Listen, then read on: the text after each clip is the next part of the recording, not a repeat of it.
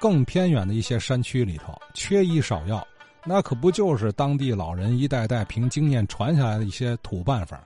所以解放之后啊，大约是六七十年代啊，大批的赤脚医生出现了，哎，来应对贫穷地区的这个医疗缺口啊。没想到咱们李延年李先生当年还做过培训赤脚医生的老师呢。上周有个老先生说，他的妹妹在那个河北省沧州啊孟村县当过赤脚医生，他呢有个赤脚医生手册，呃，提到了蒲公英那个事儿啊。这个事儿呢，呃，勾起我点回忆起来。在那个六十年代这个中期以后，我就在河北省沧州市孟村回族自治县的县医院工作。一九六九年，当时呢要培养那个赤脚医生，呃，这个办赤脚医生的培训班当时呢县领导啊，呃，连我们医院领导都找到我说，那个李医生，你你当教师去吧，你讲课去吧。六九年把我从县医院抽调出来呢，我就在孟村县。县里那个高中啊，嗯，那文革当中叫三七中学，在那儿就讲课，讲课就是培训那个赤脚医生。当时啊，孟村回族自治县一共一百二十三个大队，大约选了六十来名赤脚医生上来培训。六十来个人呢，既有那个当地的那个农民，也有也有知青。哎，这六十来个人呢，我当时我记忆犹新啊。我我当时我二十五岁，二十六岁吧，我当时。那个最小的年龄那个吧，十五岁，比我小十来岁；最长年龄的比我大三十岁。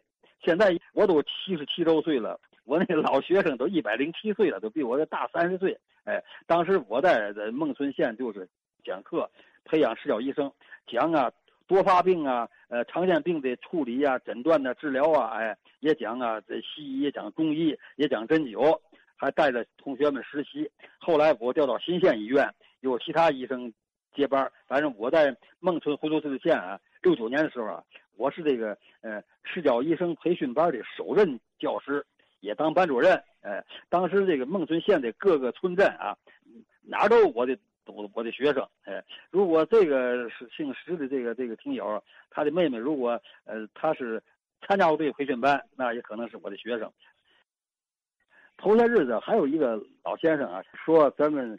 天津这个，在这个东门外磨盘街这块儿，有个那个国医社，也叫国医医院，说了很多呃老中医的名讳，其中啊提到了一个王敬斋老中医。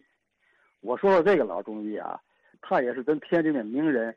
王敬斋老中医啊，生于啊清光绪九年，公元一八八三年，他是一九五三年病故的。享年整七十岁，这个王敬斋老中医啊，他老家是山东济南历城人，他一九二八年呢就在天津这块行医，擅长呢内科，更擅长儿科。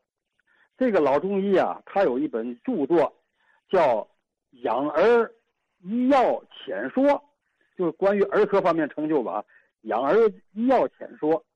这个王敬斋这老中医啊，咱天津很出名啊。咱天津市吧，有两个名人呐，都叫王敬斋，同名同姓，一一个字也不差。咱说这刚说这是那个老中医啊，王敬斋。另外一个王敬斋呢，就是啊，天津的一个回民的一个学者。